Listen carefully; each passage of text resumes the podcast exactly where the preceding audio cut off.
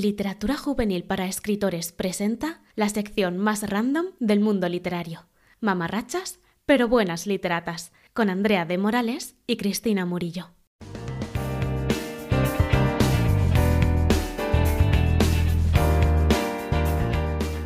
Buenos días, buenas tardes, buenas noches a todos los oyentes. Bienvenidos un mes más a, bueno, un mes más, como si lleváramos aquí, sabe, como la tira de años y el, el segundo episodio, pero bueno, bienvenidos el segundo mes a Mamarrachas, pero buenas literatas, que somos buenas literatas porque no nos han dejado poner muchachas, ¿eh? porque si no, no pegaba. O sea, pegaba, pero que no, no tenía el mismo estilo, sinceramente. Exactamente. También podemos haber puesto borrachas, pero aquí eh, queremos hacer, eh, no queremos hacer apología al alcohol.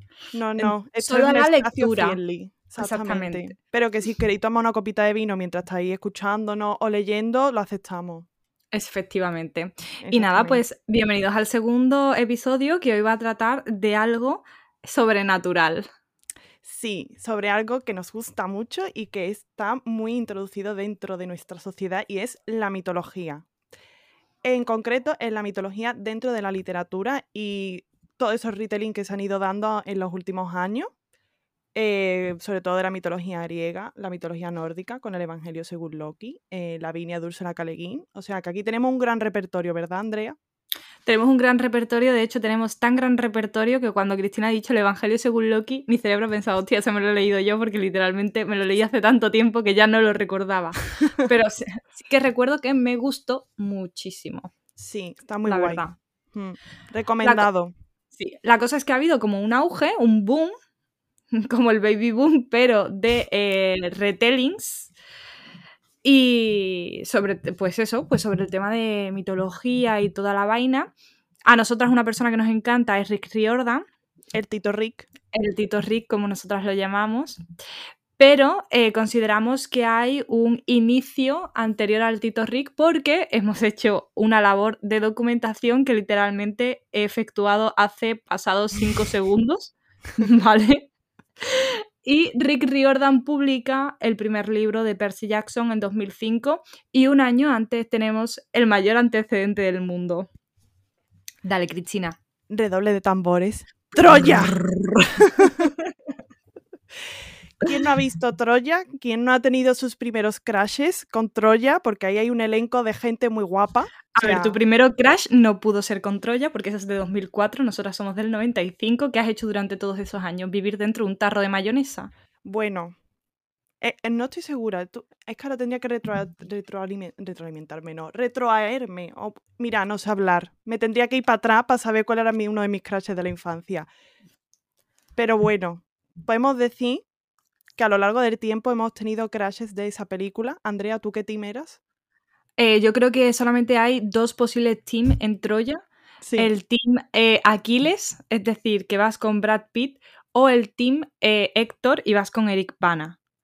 Eh, la moderadora dice que no porque ella era Team eh, Paris, es decir, Orlando, que es un team de mierda, es un team de mierda, tía, ¿cómo le podía gustar? Paris, que era una rata asquerosa. La verdad que sí. Pero bueno, ¿cuál era tu team, Cristina? Es que yo soy de la opinión de que tengo los pies en los dos lados. A mí me parecía muy guapo Aquiles, pero es que eh, Héctor, ese Eric Bana, ese mm. señor, o sea, yo ahí lo siento, pero no me puedo mojar. Yo meto los pies en los dos tiestos. Yo voy con Héctor y me gustaría avisar a todos los oyentes que es probablemente la primera vez que vaya a ir con un moreno. Exactamente. en, el tema, de crashes literarios y tal, creo que es la primera vez que me voy con el moreno porque eh, ya lo hablamos eh, en el episodio pasado. ¿De quién estuvimos hablando? De Crepúsculo de Jacob versus Edward. Es verdad. Pero tú también caíste con el moreno, tía. Es verdad, tía. Uh, a ver si al final uh. me van a gustar los morenos. Maybe. Los gustos cambian. Puede ser. En fin, que, Troya inició, creemos nosotros, porque mayor retelling que Troya, quiero decir, porque se lo pasaron por el arco del triunfo, en plan, Briseida y Criseida, ju, la misma persona. Y todos heteros, o sea, eso no es mitología griega. Vamos a ver. Eso no es nada griego. Eso no es nada griego, aquí no. A Zeus no le gusta esto. No. Eh, mayor retelling que ese, pues yo creo que ninguno. Menudo robo, tío, lo de Aquiles y Patroclo. Sí, sí, eso fue un poco en plan, a ver, no podemos liarlo. ¿Cómo, no, cómo vamos a justificar podemos, eso? liarlo. no podemos liarlo, ¿por qué? ¿Por qué razón decidieron que esos chavalitos no se podían liar? Por Hollywood, o sea, ¿Quién dijo que no se podían liar Patroclo y Aquiles? ¿Fue Brad Pitt? Puso una cláusula en plan, no me puedo liar con este muchachico. pues a mí no me extrañaría nada, ¿eh? Yo no digo nada, no digo nada, pero esto, gracias a Dios, nos lo ha solucionado Madeleine Miller.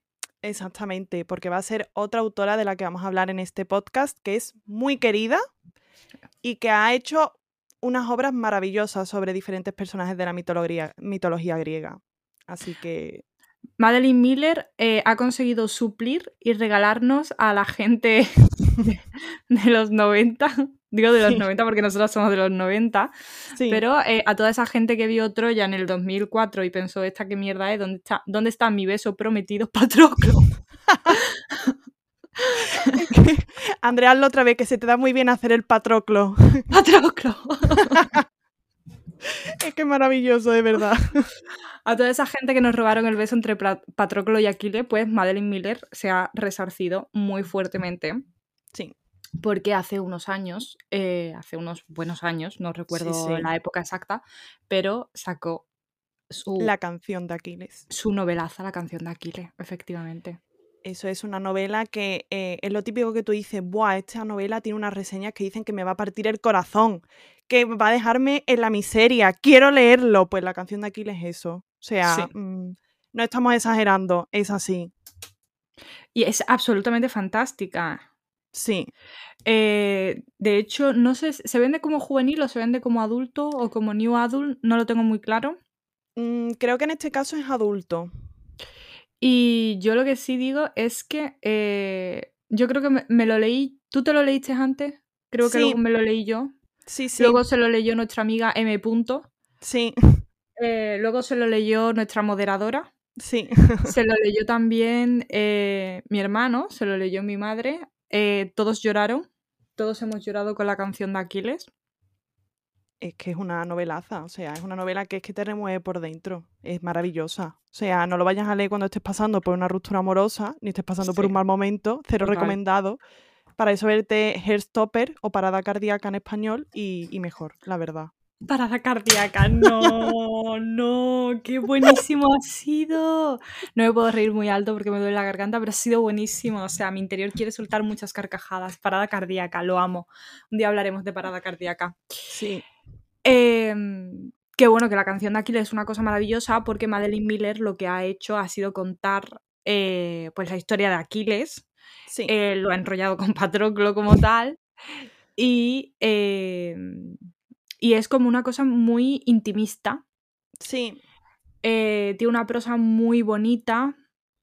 eh, tiene una forma de contarlo que es como muy. mm, envolvente, que te atrapa. Sí, sí, Sí. es muy meloso, es la palabra que yo estaba buscando. Sí, pero además a mí lo que me gusta es que sabe usar las metáforas justas sin que el texto quede muy recargado. Sí. Es como que eso yo creo que es un don. Decir, voy a poner eh, esto de tal forma que parezca que es un poema, pero sin que tú sientas que estás leyendo un poema. No sé si me explico, Sí, pero es eso. sí. Y además lo que tú dices, hace un retrato de personaje muy bueno, porque Mm. además es que mm, no es ese, o sea, es que ta- también influye que está contado en primera persona, pero es que te acerca a Patroclo, te acerca también a los personajes secundarios, lo ves todo a través de sus ojos. mm, Y, y es precioso, o sea, Es muy bonita, tiene frases absolutamente preciosas y una frase maravillosa que creo que pulula por todo Twitter, que es la de eh, dime, eh, ¿cómo es? Eh, dime la historia de un héroe que acabe bien Sí. o dime, dime la historia de un Sí. héroe con final feliz.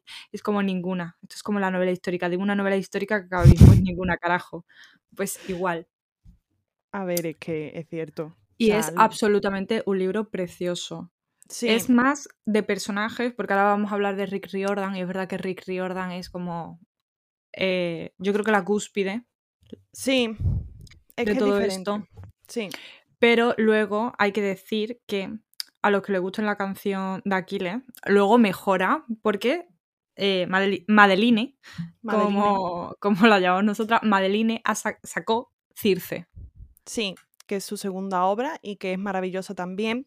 Aquí tenemos un poco opiniones más dispares porque no sabemos si quedarnos con la canción de Aquiles o con Circe. Ah, yo me quedo con la canción de Aquiles. Bueno, pues entonces tenemos aquí a Andrea que se ha mojado. yo me pasa como con el Team Aquiles o el Team Héctor. Estoy un poco con los dos pies en el tiesto. Eh, pero lo que está muy guay también es que Circe es también una novela que cuenta la historia pues, de la susodicha. También vuelve a ser un retelling, vuelve a ser mitología griega, pero lo guay es que te ofrece como un punto de vista muy distinto con respecto a la canción de Aquiles, que sí es cierto que se centra más en la guerra de Troya, en una relación amorosa, mientras que... Bueno, en la, guerra, en la guerra de Troya, escúchame que la guerra de Troya dura 10 años, ¿vale? Te cuenta así como un poco sí, sí. pim pam pum, porque si no eso puede ser... Eh... Serían mil páginas, en plan, mmm, el señor hecho de, de, los dragones, vamos. Los, los pilares de la tierra. Exacto, que no, no, no, lo de los señores de los dragones no me lo menciones, no se puede enseñar aquí al señor de los dragones. Ajá. que nos llegan denuncias. A Jorge, si Martín, esto... a Jorge Martín aquí no se le puede mencionar. A Jorge. Martínez está vetado del podcast, ¿vale? Por si no ha quedado claro. Continuamos con la Madeline. Que eso, que está muy guay porque aunque ambos beban de esa mitología griega, de esas leyendas y tal, te ofrecen dos perspectivas muy distintas. Porque mm. Circe es una novela más de autodescubrimiento, de cómo ella crece siendo una niña solitaria que no encuentra su lugar en el mundo, todo por lo que pasa y al final cómo ella acaba y cómo se acaba aceptando a sí misma. No es spoiler, para que no quede sé. claro. No, no, no, eh, es, es, un resumen bastante un amplio. Resumen, exactamente, y muy vago. Si queréis sí. resumen, ir al rincón del vago, ¿vale? Uh. Eso yo creo que ya no existe, Cristina, cariño. Sí existe, tía, porque lo ya no. Es como Patata Brava. Patata Brava ya murió, es de nuestra época joven. Yo creo que Patata Brava murió. Tía, sí. Oh, pues me encanta Patata Brava. A ver, es que ya los apuntes la gente lo baja del Wola, tía. Es, que verdad. somos mayores, estamos Y- viejas. Hombre. No estamos viejas, envejecemos como el buen vino. Maduramos. Maduramos. Pero la cosa es que eh, a mí me gusta mucho la canción de Aquiles más que Circe, pese a que. Circe tiene una prosa mucho más trabajada. En Circe se ve una evolución magistral de lo que es la Sí. prosa de Madeline Miller. Tiene unas metáforas absolutamente preciosas, súper Sí. bien hiladas, súper bien relacionadas con el momento exacto, con lo que está viviendo la protagonista, con el mundo de la protagonista. Hay que decir que sale Ulises barra Odiseo. Eh, y se hace una relación súper cute, pero, eh, pero a mí me gustó más la canción de Aquiles, tía. Es que la canción de Aquiles es más senti- sentimental, creo yo. Sí, es más como justo en el órgano palpitoso. Exactamente. Y como tú ya sabes que te vas a encontrar con una tragedia, yo creo que estás más metido. O sea, Sí. Vas preparado entre comillas, porque yo me hice la relectura y aún así yo no iba preparada para ese O sea, momento no ibas, dramático. no ibas preparado para saber que eh, Patroclo iba a amocharla. No, yo pensé lo mismo, me he equivocado y aquí no moría nadie. claro, así. En Calixto y Melibea lo mismo, ni Calixto ni Melibea la pichan, ¿saben? Romeo y Julieta, pues lo mismo, Romeo y Julieta no, no la mochan tampoco. Y ya lo mismo hicieron un director cast, o cast, no, cast, quién sabe. El director cast de Shakespeare, en el que ambos, esos dos señores se van de Verona y viven su vida feliz. Pues aquí igual Ojo. con la Madeline Miller. Escúchame, ojo, cuidado, ojo, cuidado, que la, la película de la Rosalina del, la, que ha Ah, sacado sí. Hulu, hostia, que está muy bien, por cierto. ahí la eh, no voy a decir nada, pero hay una cosa así. Ah, sí. Sí, Ay, para tener mi interés, que yo soy muy de finales felices. está muy bien, está muy bien, muy recomendada, muy de jajas, pero no, ven- no venimos hoy a hablar de Shakespeare. Bueno, Luego la Madeline Miller ha sacado Galatea, que la verdad es que yo no me la he leído, pero doña Cristina, aprovechando que era un regalo que iba para nuestra amiga M. Punto y que Sí. quedó en su casa, se lo ha leído como la perra que es. aprovechando fue como, bueno, antes de envolverlo le voy a echar un vistacillo a las ilustraciones. Mentira, me lo leí. Eh, pues mira, creo que Galatea, a ver, comparándolo con los otros dos, para mí como que está en un escalón inferior también porque es más cortito, es un relato mucho más, em, eso tiene una extensión más corta. El personaje de Galatea quizás no es tan conocida como puede ser Patroclo y Aquiles y Circe, pero está muy bien. Tiene un punto de vista como una denuncia, ¿sabes? Así, un poco más social, ¿sabes? Y, y está entra, uy, entra dentro del relato. Y mola bastante. Y las ilustraciones están muy bien hechas. Bueno, yo considero que Circe además es una novela bastante feminista, ¿eh? Por ejemplo, no sé cada tía qué tal va de hecho, pero Circe considero que es una novela bastante feminista en este sentido, o que pone mucho en valor la figura Sí, femenina de Circe. Voy a matizar que lo mismo alguien me pega. Eh, pero creo que pone mucho en valor o que tiene un mensaje bastante reivindicativo en ese sentido, porque Circe se hace muy fuerte sí. se empodera mucho a medida que pasan las páginas. Pues es curioso porque hay mucha gente que dice que no considera que Circe sea una novela feminista. De hecho, se ha criticado mucho porque dicen, hombre, sí, todo aquello que esté protagonizado por una mujer no quiere decir que sea feminista, pero Ah, yo estoy totalmente de contigo. acuerdo. Totalmente de o sea, acuerdo en eso.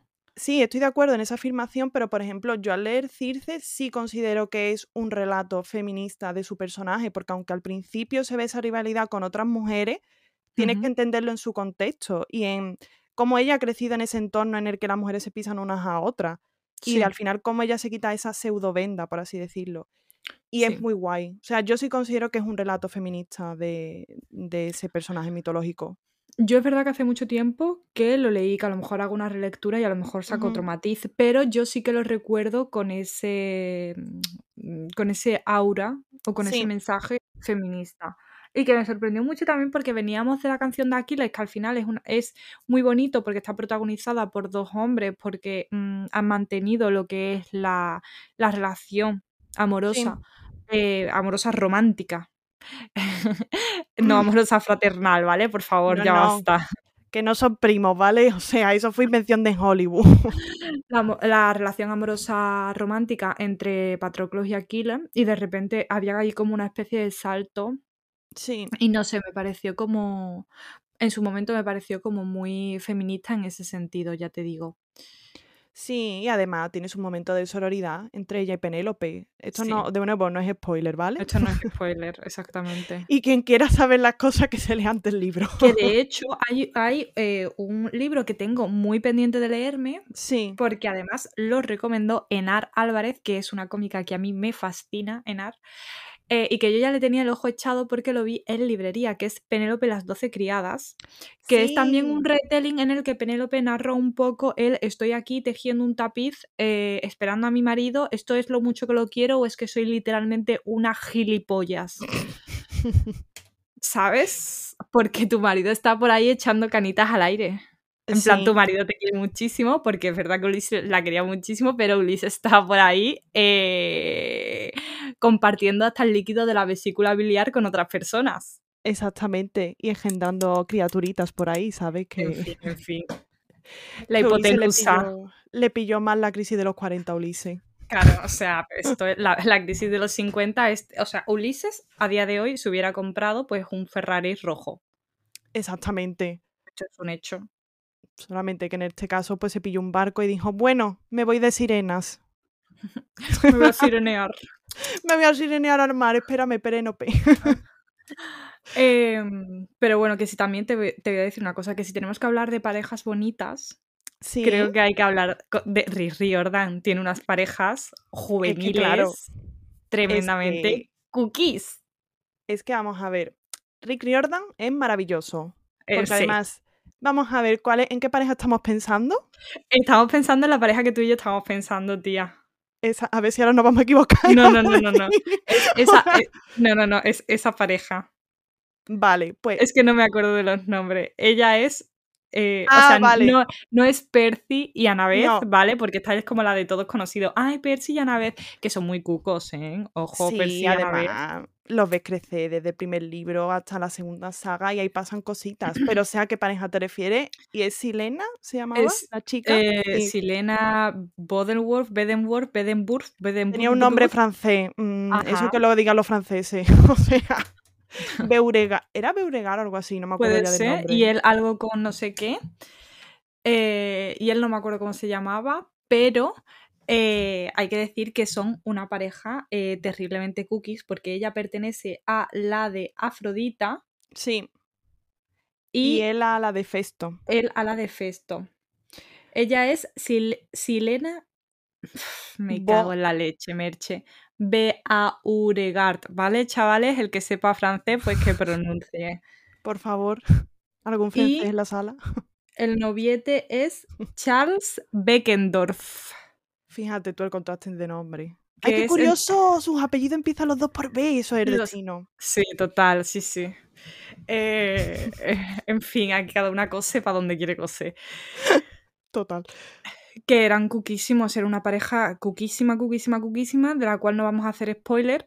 No, Eh, pero, te- o sea, mm, cuando nosotras leímos ese libro caímos completamente enamoradas. Sí. Que curiosamente tiene una similitud con otra pareja de Madeline Miller, pero como hemos dicho, no va a haber spoilers. Hostia puta, es verdad. Ah, ¿a que sí? Hostia puta, es... Uf. Esta noche nadie duerme.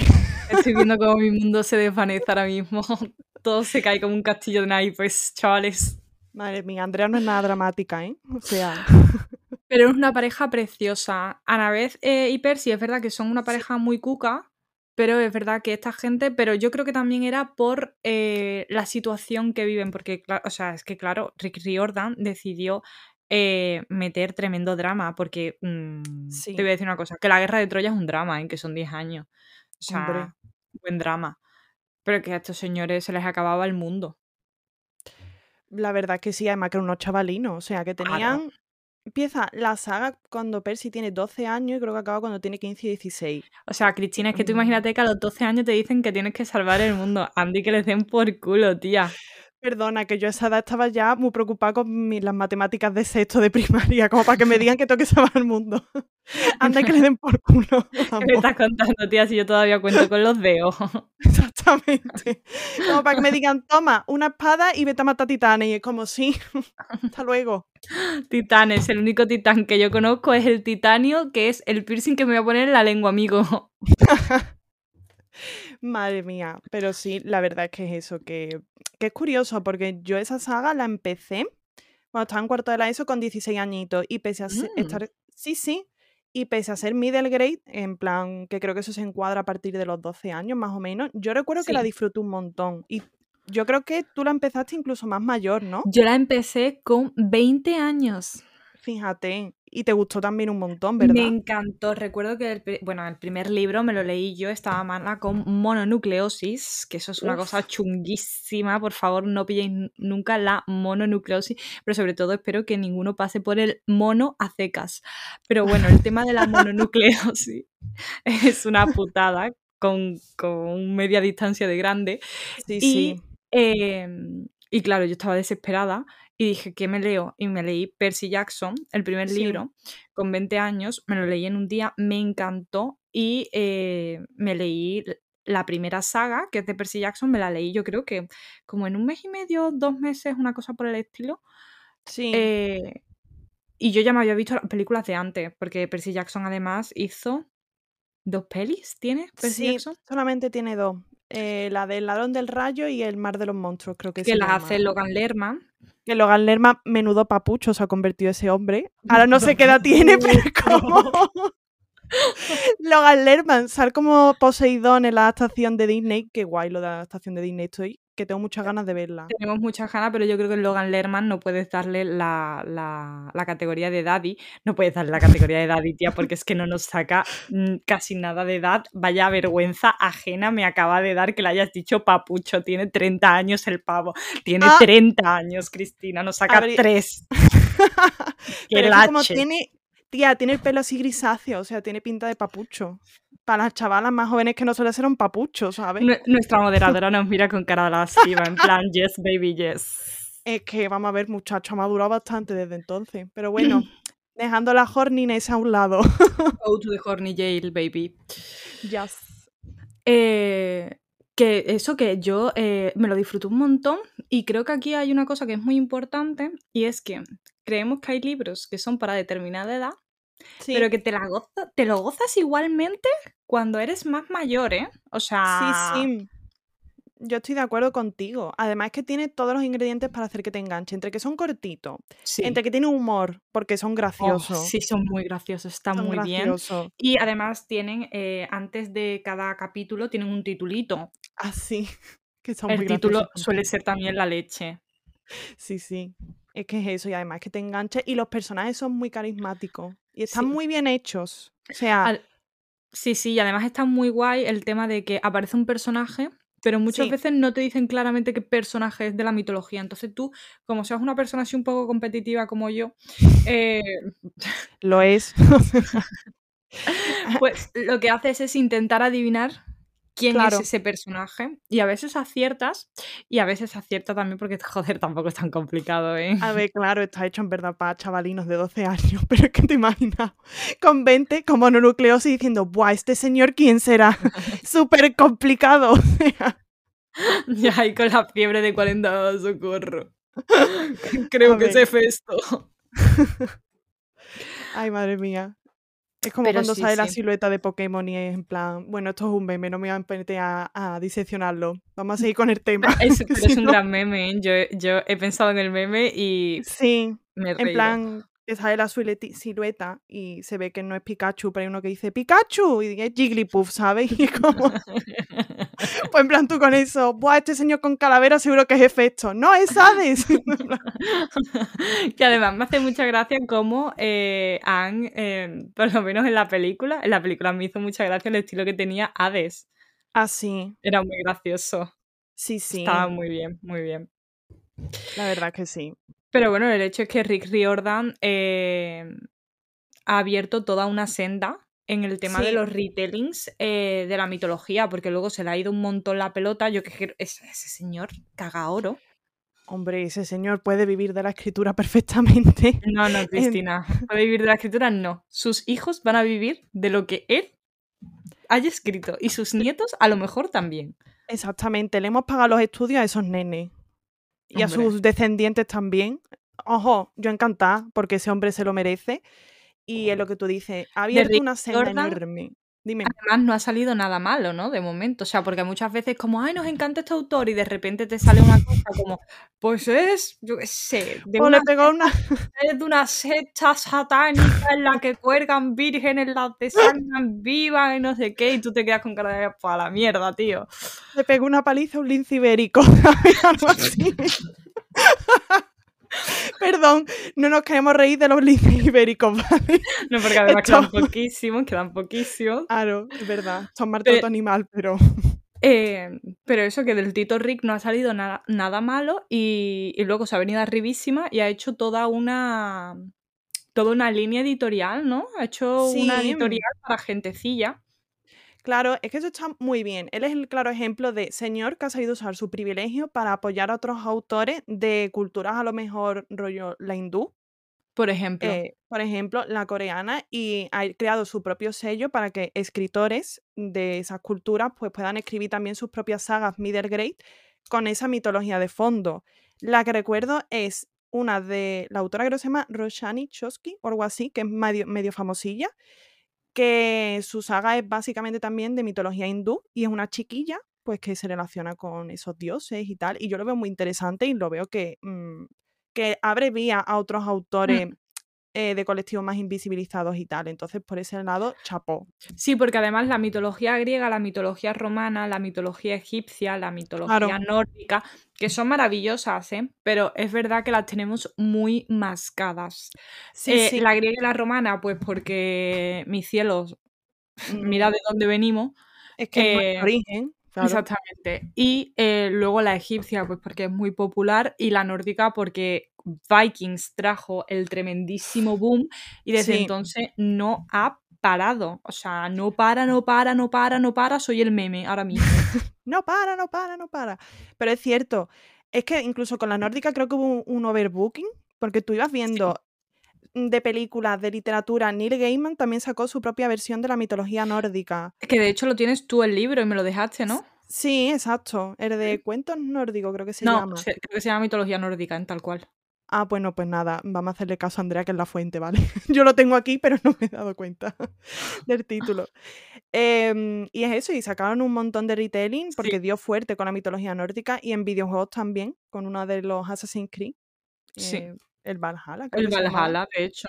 Sí, pero porque es que no tienen otros nombres, en plan, es o Valhalla o Ragnarok. Ragnarok. O sea, sí, es una cosa. o sea, esta gente tira los dados y dice, ¿qué nombre le vamos a poner? Valhalla. Si te toca la- el otro canto de la moneda, es eh, Eh, Ragnarok. Ragnarok. Y si, bueno, es la otra cara. Y si te pilla de canto, pues le tienes que poner El nombre del martillo de Thor. Mjolnir. Le tienes No que poner sabemos Mjolnir eso.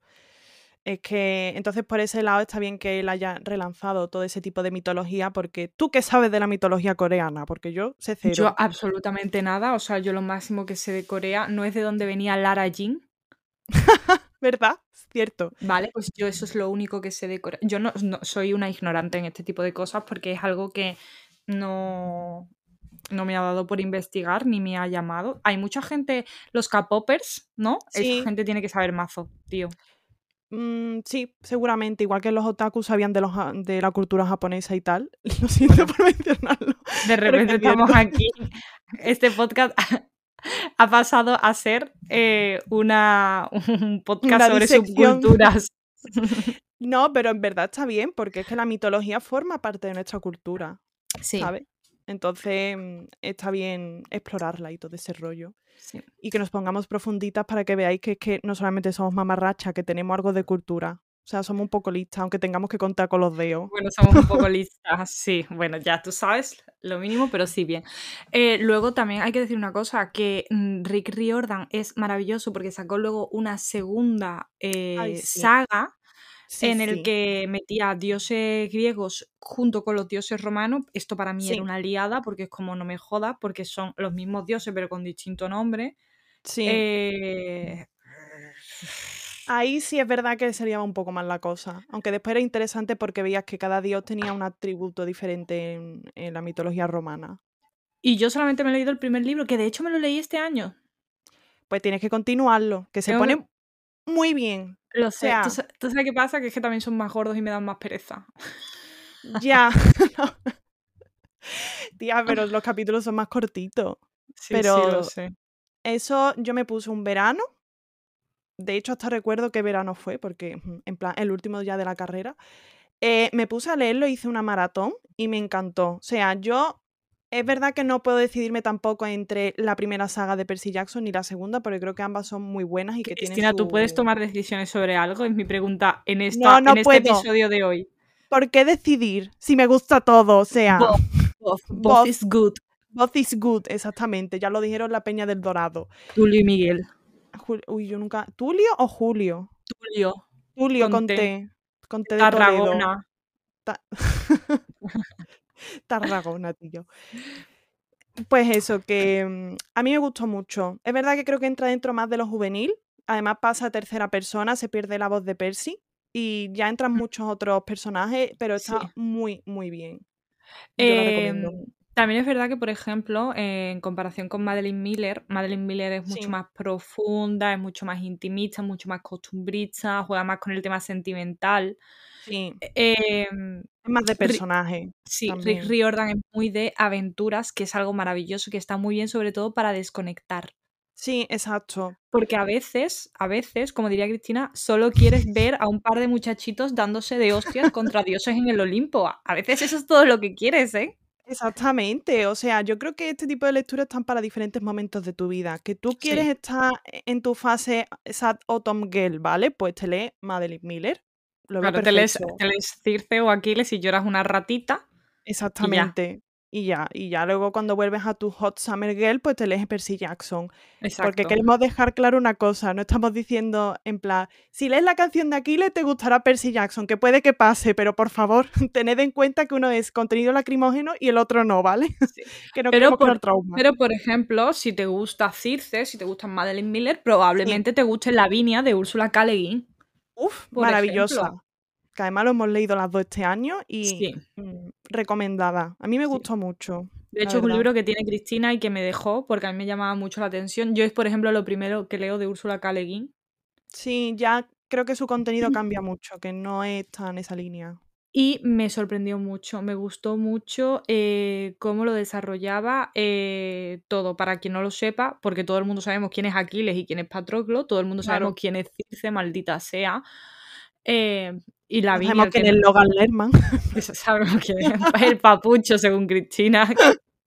Tiene pinta de papucho, lo siento. Pero bueno, o sea, Lavinia era la mujer de Eneas, pues Eneas el de la Eneida. El muchachico que sale con espada en Troya que dice, me llevo a los troyanos a Roma. Pues Exactamente. ese muchachico. Y eh, es curioso porque se basa en un poema de Virgilio. Y Sí. Lavinia, que es importante porque gracias a ella Eneas mm, llega a un sitio para sentarse, echar raíces y tal. Y ella creo que no tiene ni una línea en ese poema. Entonces Ursula K. Le Guin lo hace como, pues como darle un papel en la historia a esta muchacha. Un poco Porque- irónico ¿eh? en el tema, o sea, que tú llegas a un sitio por una mujer, o sea, e- Exactamente. esa mujer es al final la causa, el, el brote que te hace asentarte, pero luego se queda como olvidada a lo largo de la historia. Triste, Exacto. pero cierto, pasa mucho, ¿eh? Exactamente. Andrea, puedes hacer promo de tu novela, que aquí estamos Puedo hacer, eh, puedo hacer promo de mi novela, esto ta- también pasa con Moraima, por ejemplo. Es la última sultana, no, eh, pero es verdad, ¿no? Pasa con muchísimas Sí. mujeres a lo largo de la historia y una de ellas es la que yo conté en La última sultana, que es pues la historia de Moraima. Pero bueno, eso ya pues en otro momento. Pero leerosla, que es maravillosa, por cierto. Un 100% Chef Kiss, re- recomendado por la Universidad de Sevilla. De- Dejando esto de lado, eh, que Lavinia además, una cosa que me gustó mucho es el tipo de, de prosa que tiene, porque Sí. a- es ella contando como sus recuerdos, Sí, pero además a mí me dio la sensación de que como a veces los salteaba, sí. ahora hablo con Eneas de no sé qué, ahora me retrotraigo a mi padre, ahora no sé qué, no sé cuánto. Da la sensación como cuando estás hablando con tu abuela, Sí. que no se acuerda bien de las cosas de vez en cuando y te, y te salta por los cerros de Úbeda y te dice, no, niña, yo no sé qué, no sé cuánto, y luego te cuenta otra cosa que no tiene absolutamente nada que ver, O pero que a ella, exactamente, Sí, pero que a ella se le ha venido a la mente y tiene que soltarlo, y luego vuelve a lo de antes. Entonces me da la sensación como que en ese sentido es muy orgánico, porque Sí, es sí. funciona el cerebro humano, tía.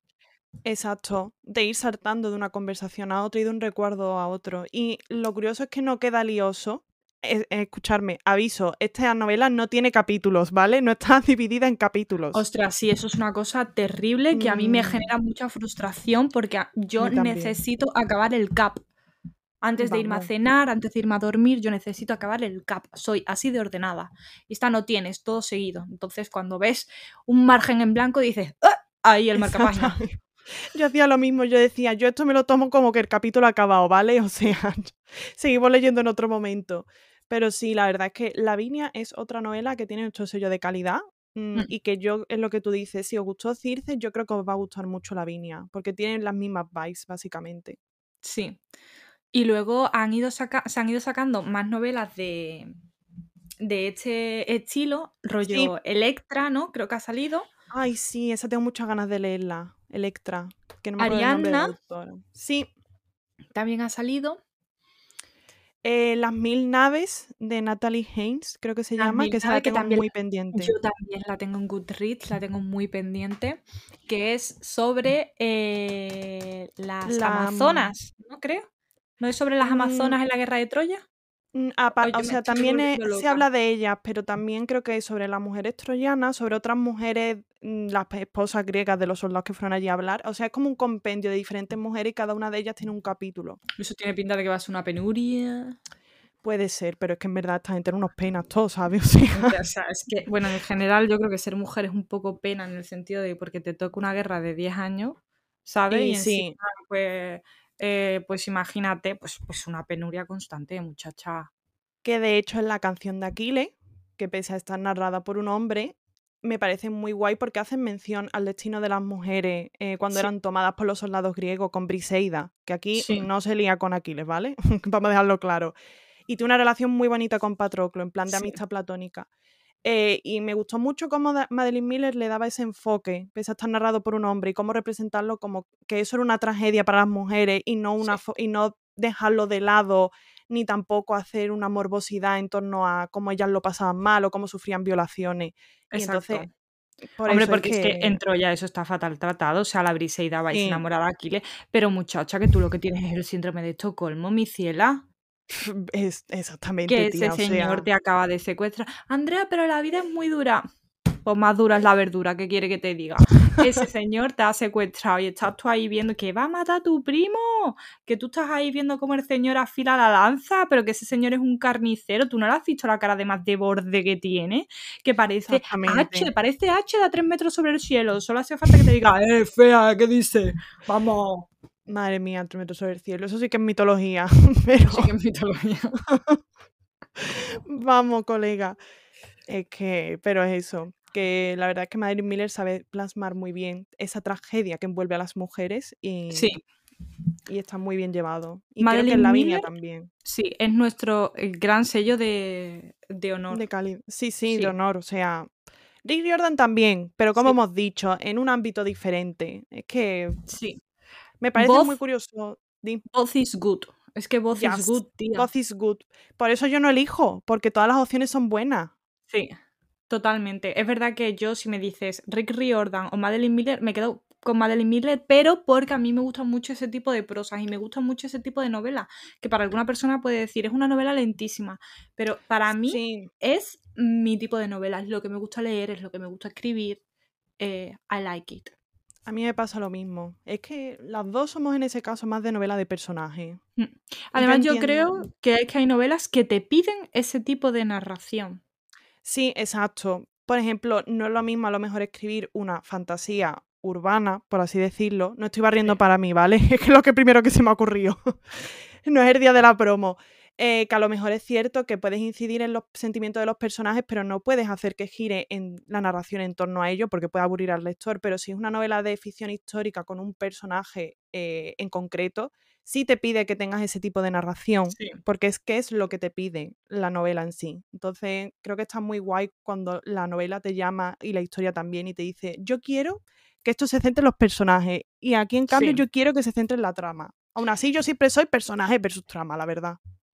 Además, una cosa muy guay que me parece de estos autores es que acercan mucho, porque es verdad que la mitología es muy de estar por casa, en plan que casi todo el mundo la conoce, además es algo que también es muy incisivo en el colegio, pero es una cosa que estuvimos Cristina y yo hablando es que nadie empieza a leerse Antígo- Antígona, nadie empieza a leerse Edipo Rey, nadie empieza No. a leerse eh, los 12 trabajos de Hércules, nadie empieza eh, a leerse Electra, ¿sabes? Exactamente. Em, los que vimos griego, pues. Ahí y sí, latín, porque era obligatorio. Exactamente, nos lo leímos, pero ya veníamos con cierto probablemente bagaje. Es muy Claro. guay el haber estudiado este tipo de cosas y luego reencontrártelas de una manera tan Claro, diferente y de una manera además tan muchas veces actual, porque al final Rick Riordan y Madeline Miller están como resucitando algo que es muy muy clásico, es son Sí. los nuevos Homero.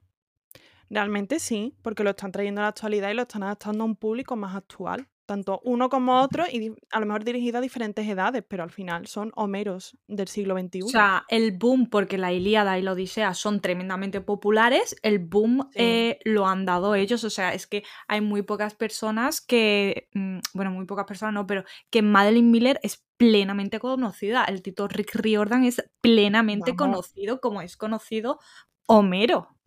Exactamente. No los es que- estoy equiparando, ¿eh? Ojo, porque me va a caer una bulla. No los Escúchame, estoy equiparando. Si lo quieres equiparar, equipáralo. Madeline No- Miller podría haber, podría haber escrito la Iliada, pero Homero podría haber escrito Circe. Yo Pues digo que no, no. no, la verdad es que no. Estoy Ahí- poniendo morrito, pero es que no se ve, ¿vale? Es Porque no hay en vídeo.